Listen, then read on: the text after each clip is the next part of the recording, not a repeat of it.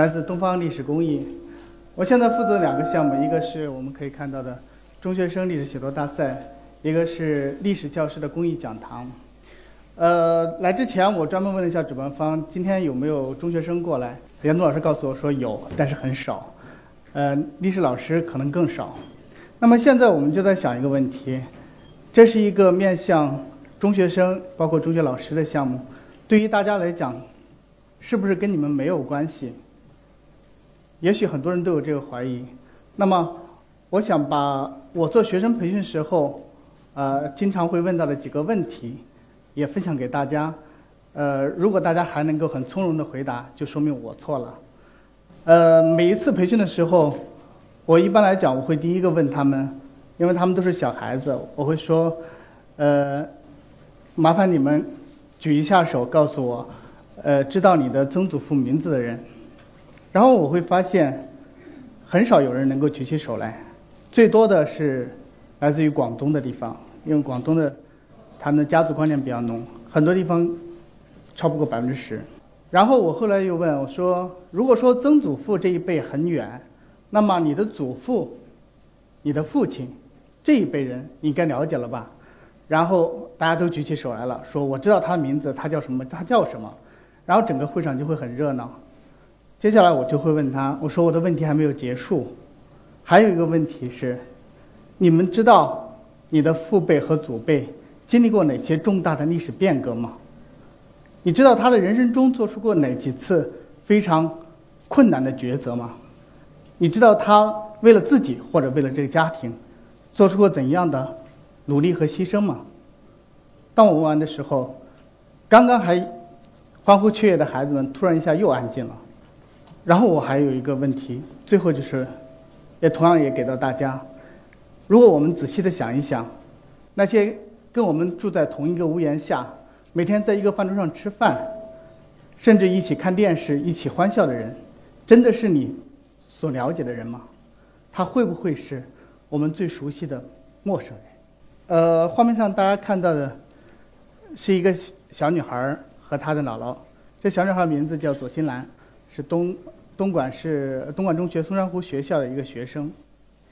呃，这个孩子呢，应该说对我们这个大赛的帮助非常大。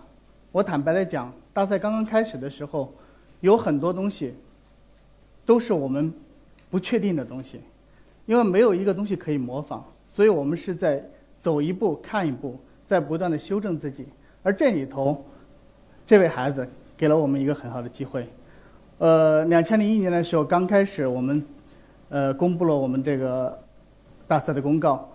三个月时间里头，我们收到了很多很多学生作品，但是非常遗憾，这里边没有一篇作品是我们所期望看到的。那么他们会是什么呢？大家都可以想得到，基本上是百度百科出来的东西，关于我的家乡的历史。这个东西很容易找，我家乡有一个塔，有一个寺庙，有这些东西，然后什么时候建的？就是这样的东西，这是我们所要的吗？不是。那么在这个时候，没没有办法，我们意识到我们需要去做一个工作，我们需要去培训，需要去教会老师和孩子怎样去发现身边历史，如何去把它写出来。哪些东西值得发掘？所以呢，呃，在做这培训之前，我特别需要一个东西，因为我是做记者出身，呃，我不能拿自己的稿子去跟他们讲，我就需要了解学生能够达到什么样的程度。就在这个时候呢，当时他们的教研员把这篇作品送到了我这里，我一看是一个非常棒的作品。这个孩子记录了他的呃外曾祖父。一个国民党的军官，从一九三八年到一九五零年这一段漂泊的历程，这个故事写的非常的精彩。如果有机会，大家可以去看一看。有很多人，很多人，包括记者啊，我们的同行都在说，孩子都能写得这么好，对我们是一种羞辱。其实没有什么，他是真是有是一个很有天分的孩子，在写作的时候，他知道怎么样去讲故事，怎么样知道用画面。用行动，而不是用说理的方式去呈现这些东西。所以这篇作品给了我一个很好的激励，然后我就用它来试着分析这篇作品的结构和它的操作方法，然后去培训。那么这样呢，才有了后来的很多好的作品的出现。可以说，第一届大赛这篇作品影响了后来很多很多的作品。当然，我们也看到了影片里头这位姥姥说过一句话，这句话是很多家长对历史的一个看法。他们认为自己家的历史鸡毛蒜皮，不值得讲出来，而只有国家的重大的事件、那些精英人物的历史才是值得被记录的。但是后来他的外孙女儿把它记录下来了，结果感动了他们自己，而且这位祖母啊，这位应该是外祖母了，他还特别期望这个影片，因为我们当时有一个呃专门的纪录片，就叫《最熟悉的陌生人》，这个纪录片今年将会完成制作，可能会推介到呃各种活动中去。他特别希望这个影片能够到台湾去播。为什么？因为他有一个哥哥，现在在台湾，他跟他已经失散了半个多世纪了。画面中现在这个小孩子呢，是山东师范大学的一个学生，他的名字叫雷宗兴。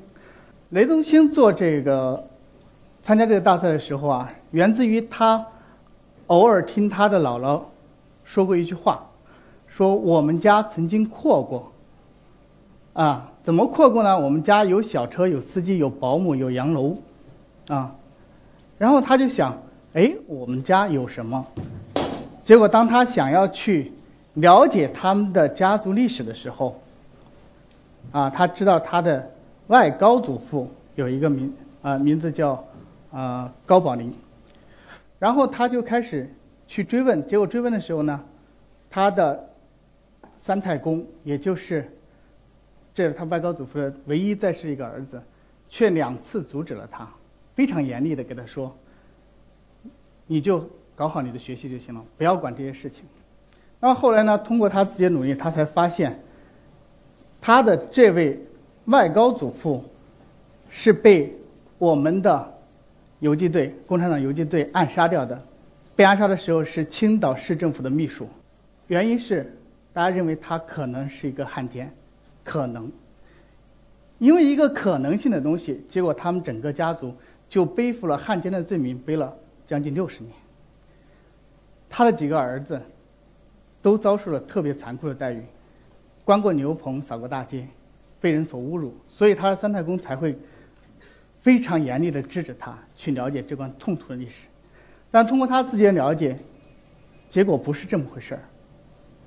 然而他的。外高祖父是一位农学家，是现在山东农业大学的创始人，做了很多杰出的贡献。而且他居然不知道，他当地他自己故乡的政协已经翻过案了。他把政协这个材料找出来的时候，整个家族突然释然了。原来一个已经分崩离析的家族，最后又走到了一起。下面这个小孩呢是，呃，叫他的名字叫姚慧怡，是广东清远。青城中学的一个学生，我第一次去的时候，这是他当时，呃，缠着我说给我签个名儿吧。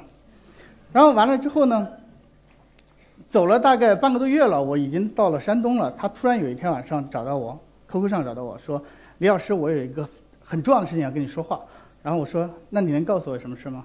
他说：“我发现您说的话是对的。”我说：“我说过那么多话，哪句话是对的？”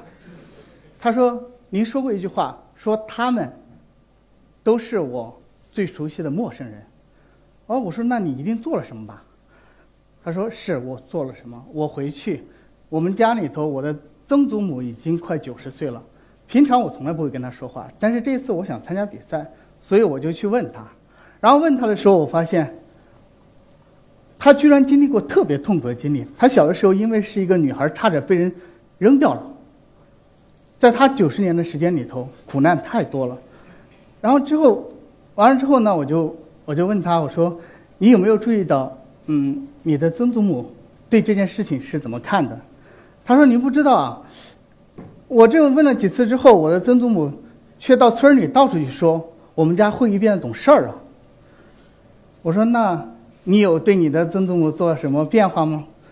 他说：“其实我没觉得有什么变化，只不过以前我每次回家，因为他们两周才回一次家。以前回家的时候，我总会扔下书包，我去找我的伙伴去，我绝对不会在家里待着。但是不知道为什么，现在我每次回去之后，我都会去陪他。也许有时候就跟他坐在一起，没有话可说。我说 OK，就这样。你真的是变了。那么我们从这里头可以看到，学生们可以获得不同的东西。然后在后边，我们看一看家长。这是去年应该是九月份的时候，呃，有一个安庆一中的这个家长，他也是个老师，专门给我写封信。呃，因为他的孩子参加这个比赛。参加比赛的时候呢，他的稿子来了之后，我给他做了一个指导，然后他很受激励。这个孩子他的外曾祖父是一个很有名望的人，当地的一个大学者，而且是官员。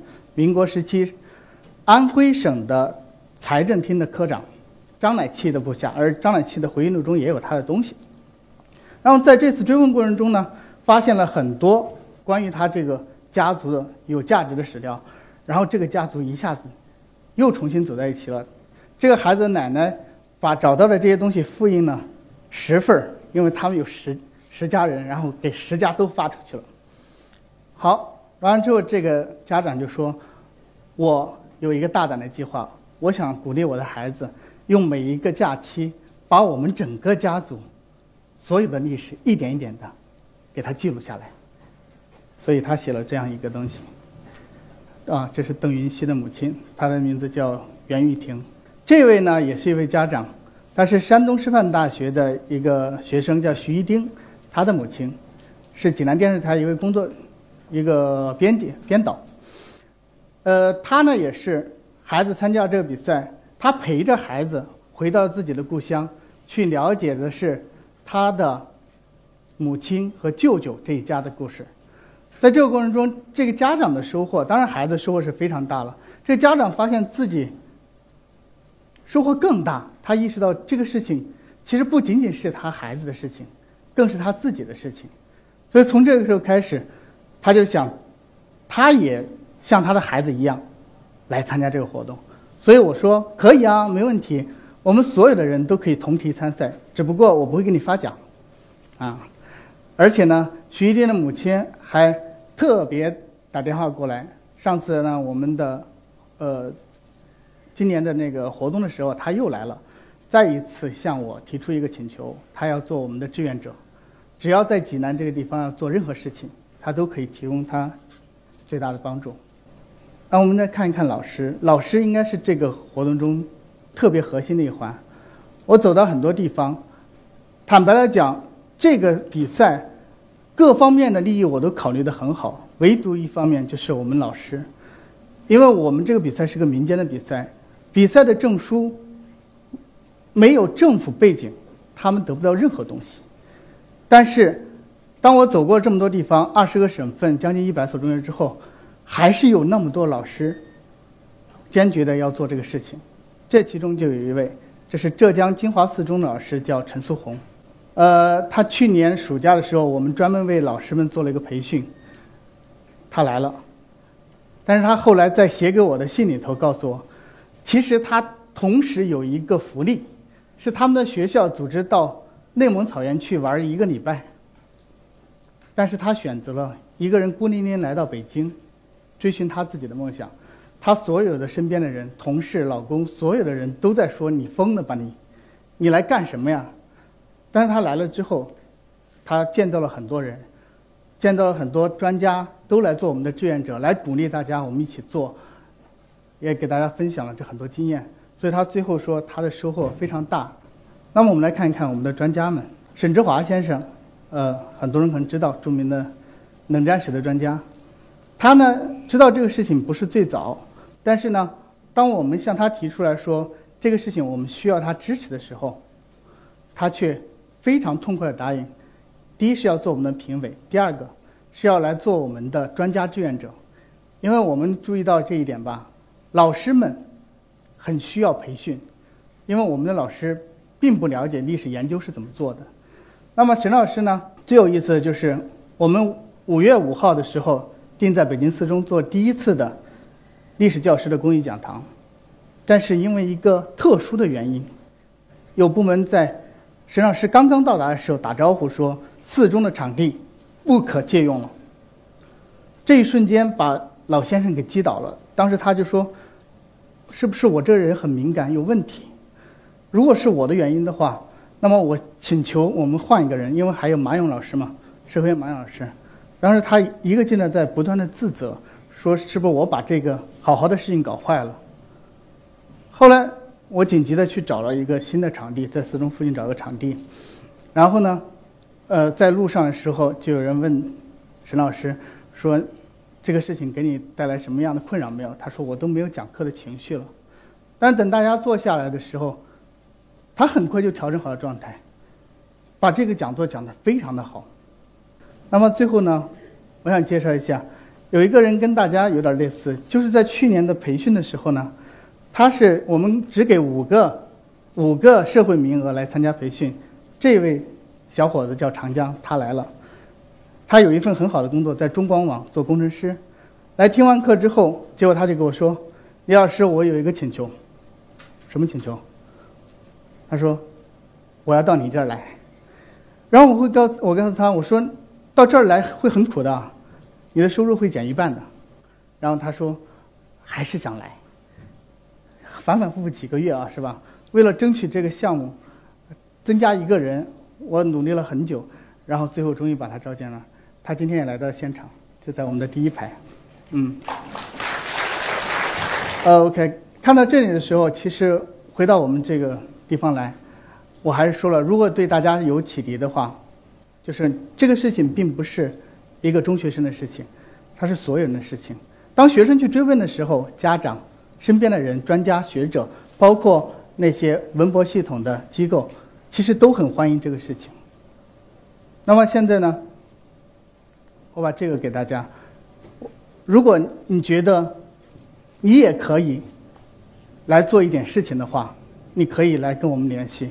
你可以做一个友谊赛的参赛者，你可以做一个志愿者，当然也可以做一个赞助者。当然，我也不排除你们来做一个批评者，因为你们的批评也会帮助我们做得更好。呃，接下来我想和大家。探讨一下历史的意义。呃，无论你是否自觉，我们总是借助过往的经验来理解当下并判断未来。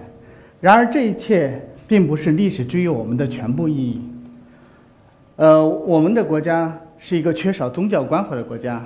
然而，在我们的中华文化的传统里边，有一种类似于宗教的东西，它不是别的，就是我们每个人的家族记忆。或许大家都知道愚公移山的故事。当何举之叟讥笑愚公的时候，愚公呢，能够自豪地回答：“我死以后还有儿子，儿子死了还有孙子，子子孙孙无穷无尽。”他之所以能够坚定不移地挖山不止，就是因为他相信自己可以永远活在子子孙孙的记忆里。啊，在传统中国，人死以后能够归葬祖茔，呃，进入祠堂，并且把生平记入自己的族谱里。人们就能够安心的生活。毫无疑问，对于中国人而言，历史具有终极关怀的意义。然而，这个传统很不幸，在半个多世纪以前被彻底的打碎了。呃，废祠堂、砸牌位、烧族谱，甚至演变为夫妻反目、父子成仇。当我们的祖辈甚至父甚至父辈高唱着“天大地大，不如党的恩情大”。爹亲娘亲不如毛主席亲的时候，我们几千年来的血脉亲亲情就被彻底的撕裂了。当下的我们，如果不想庸碌一生，坐吃等死，我们就必须开始自我的救赎。救赎渠道应该有很多种，在我看来，从我们每个人开始追问自己的历史，将是一个不错的道路。卡尔贝克曾经说过。人人都是他自己的历史学家。当我们意识到历史不是燕窝鱼翅，而是我们每时每刻都必须呼吸的空气时，历史才回到它自己的本位。然而，历史并不天然的原封不动的保存下来，它总是转瞬即逝，只留下或明或暗、或正或邪的影子。任凭来者对影追思。那么，我们能不能找到历史的真相呢？尽管只能面对历史的影子，我们却有信心一步一步靠近历史的真实。这种信心来自于虔诚的态度和正确的方法。这种态度就是陈寅恪先生所提倡的同情的理解，以及大卫休谟和马克思所主张的怀疑一切。既敬畏历史，又不迷信，凡事都能设身处地换位思考，却又不忘记追问：这是事实吗？请拿证据来。历史研究的方法林林总总，但是都超超不出胡适先生所说的“大胆的假设，小心的求证”，都务必做到“史由证来，论从史出”。再好的方法，不为人用都是没有意义的。在几千年的王朝时代。历史书写是史官们的权利，其内容也不外乎王侯将相的历史。普罗大众总是被排挤在历史之外。在最近十来年，公民写史的潮流开始形成。虽然起步之初泥沙俱下，但是它毕竟冲破了权力对历史的锁禁，为中华民族的新生开启了大门。在我看来，对每个普通人而言，最需要了解的不是遥不可及的。宏大的历史，而是给予我们，而是汇入我们生命的涓涓细流。我们最需要铭记的，并不是往圣先贤，而是带给我们生命，并且塑造我们人格的普通人。他们大多都寂寂无名，无人喝彩。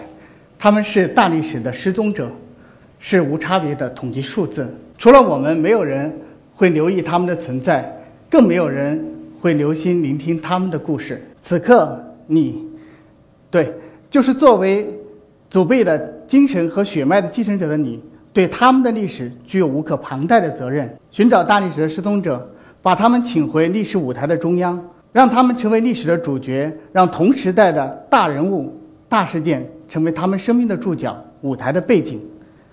从现在开始，寻找自我生命的源头，我愿与你一路同行。谢谢。